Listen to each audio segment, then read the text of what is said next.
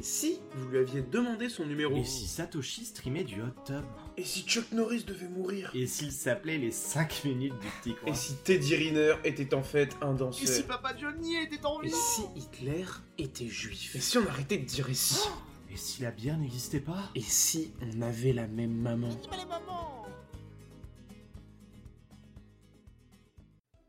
Et si Bitcoin était interdit Je me présente, je m'appelle Rémi, plus connu sous le nom des 5 minutes du coin, et je suis en compagnie de Thomas, alias Profit du Stream, qui m'accompagne pour répondre à cette question. Mais Thomas, t'imagines si Bitcoin était interdit? Mais qu'est-ce qu'on ferait de nos vies? Tu penses qu'on serait obligé de créer un meet-up Fiat pour aller boire des bières? Un meet-up Fiat? Non! Pas ça! Non, non, non. Alors, si le Bitcoin était interdit, déjà, on pourrait se poser la question, est-ce que c'est vraiment quelque chose qui est possible ou qui est réalisable? Ce serait à l'échelle de quoi? À l'échelle du monde entier? À l'échelle d'un pays? Forcément, ça implique plein de choses. Mais j'ai envie de dire qu'au final, si le Bitcoin était interdit, ben, on changerait peut-être juste, euh, si c'était dans notre pays, en France, on changerait peut-être juste nos pratiques.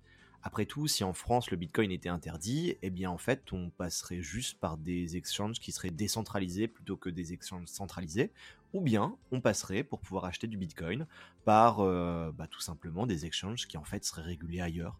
Comme c'est le cas par exemple dans d'autres pays, je ne sais pas si tu le sais Rémi, mais en l'occurrence euh, le Bitcoin est déjà interdit dans plusieurs pays. En Turquie par exemple, en Indonésie, au Vietnam, euh, n'a pas la possibilité de pouvoir payer en Bitcoin, c'est quelque chose qui est inscrit dans la loi depuis avril 2021 et pour une raison qui est assez simple, on en parlera tout à l'heure, mais c'est que dans certains pays, eh bien en fait, la monnaie étatique est dépréciée par rapport au prix de la crypto-monnaie qui est le Bitcoin.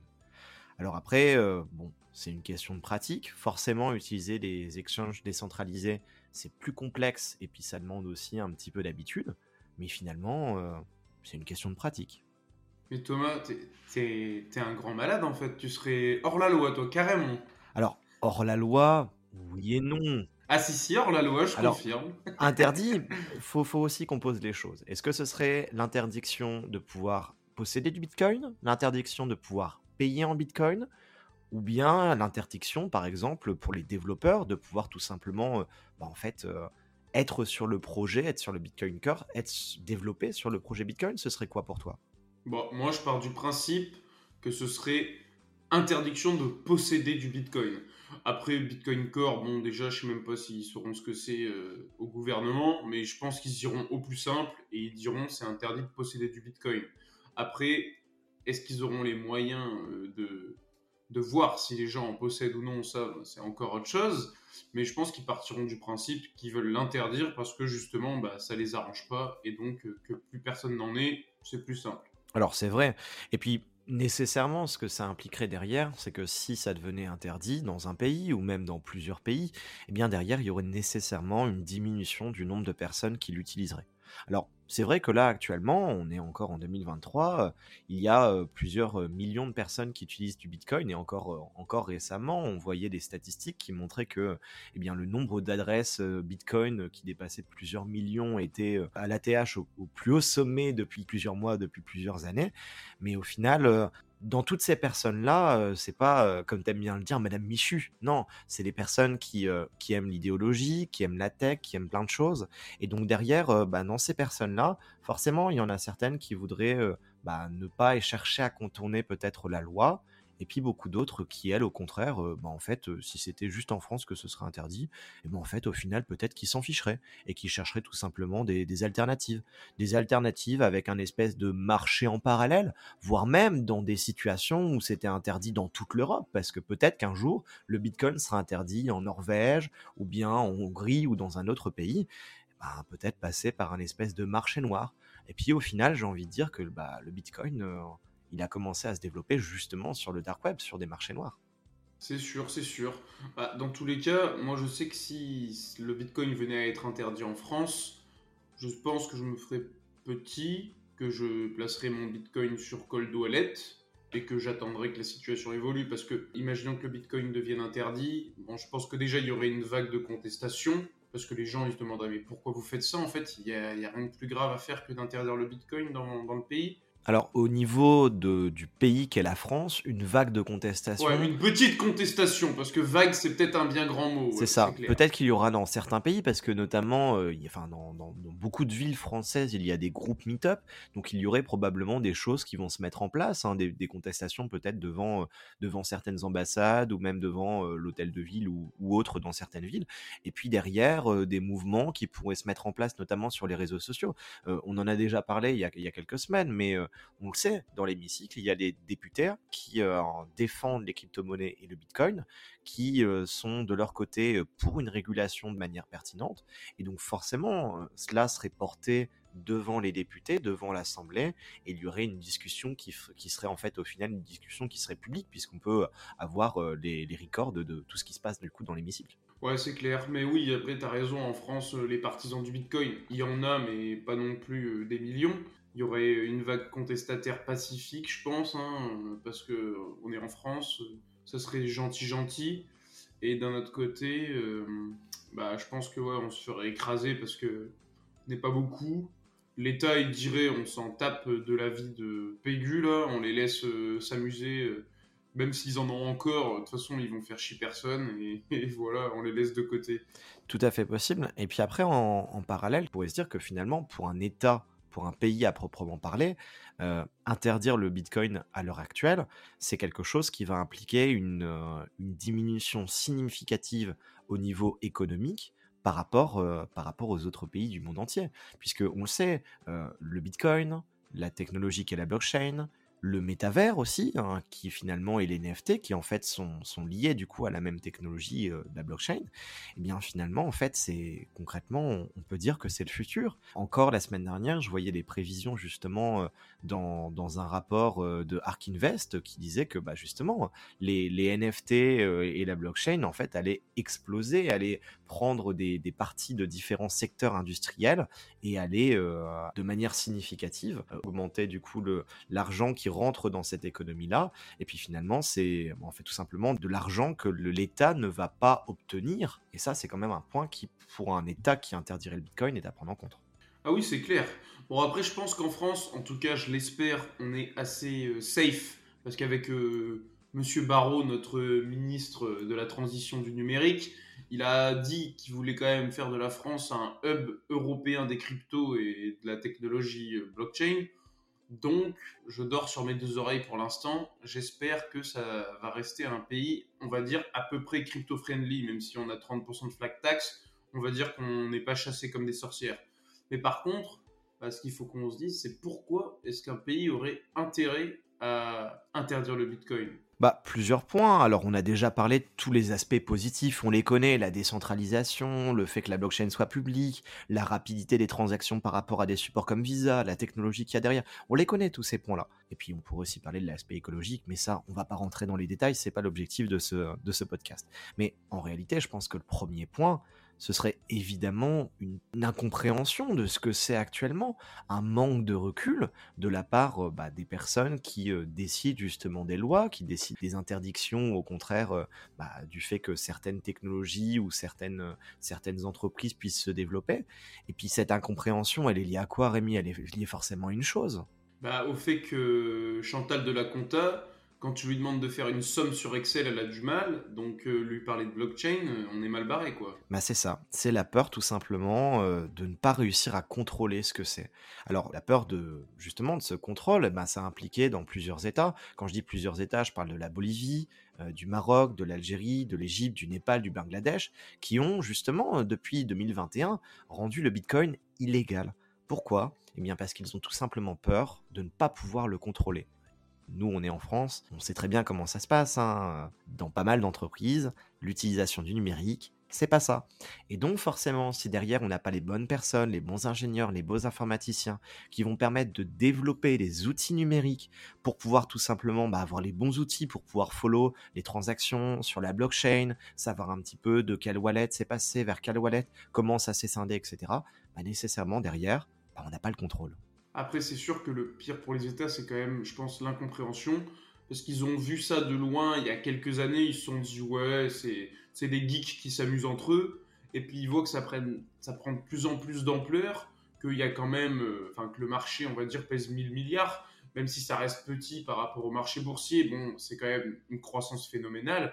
Eux, ils voient ça qui grossit petit à petit, potentiellement euh, des pertes bah, de contrôle sur le peuple, mais aussi, comme on en parlait, des pertes au niveau de, par exemple, l'imposition, parce que, alors certes, on nous dit qu'il faut déclarer nos, nos plus-values de 30%, euh, enfin, déclarer, nos plus-values pour payer une flat tax de 30% sur nos plus-values. Ça, c'est pour la France. Il y a d'autres pays où l'imposition est différente, mais en tout cas, pour la France, on est censé le faire. Mais il y a tellement de moyens détournés bah, de ne pas payer cette flat tax qu'il y aurait certainement beaucoup de gens qui, en ayant pris des plus-values, tricheraient sur l'impôt. Donc, euh, c'est euh, encore une fois de l'argent euh, à perdre pour l'État qui aurait pu bah, imposer cet argent différemment. Donc, clairement, eux, ça les, ça les arrange pas bien. C'est vrai. Alors, après, on va mettre aussi des pincettes sur ce que tu viens de dire, dans le sens où il y a des moyens pour pouvoir contourner, mais qui sont assez difficilement reproductibles. Et puis après, il y en a d'autres qui sont pas tout à fait légaux. Je pense notamment l'utilisation à des cartes comme la carte de Binance, de crypto.com, etc. Qui en fait officiellement, ben on transforme du coup de la crypto vers du fiat indirectement, et surtout on a un, bien qui est qui est filé en échange. Bah, c'est quelque chose qui en réalité doit être imposable. Alors est-ce que dans 4 ans, on viendra derrière Jackie qui a utilisé sa carte crypto.com pour lui payer une pinte? Je ne sais pas. Bah, tu vois, déjà, en tout cas, c'est très clair sur le fait que quand tu payes avec une carte crypto.com ou Binance ou n'importe quelle carte d'exchange, c'est, ça passe dans le domaine de l'imposable. Parce que, comme tu l'as dit, tu fais une conversion crypto vers fiat. Donc ça, c'est certain, tu es censé déclarer tes transactions faites avec ces cartes-là.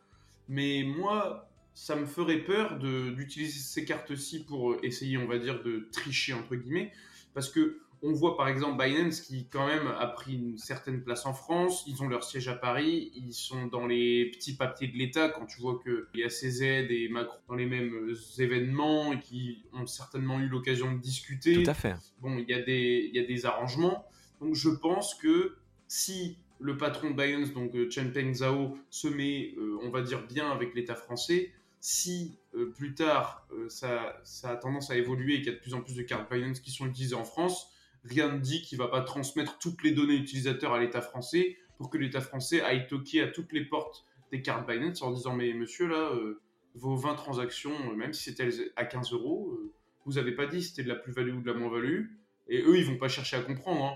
Ils vont même pas dire oh, justifier que c'était une moins-value, on vous prend rien. Ils vont dire, bah voilà, vous avez fraudé, vous devez tant. Et il y aura un tarif.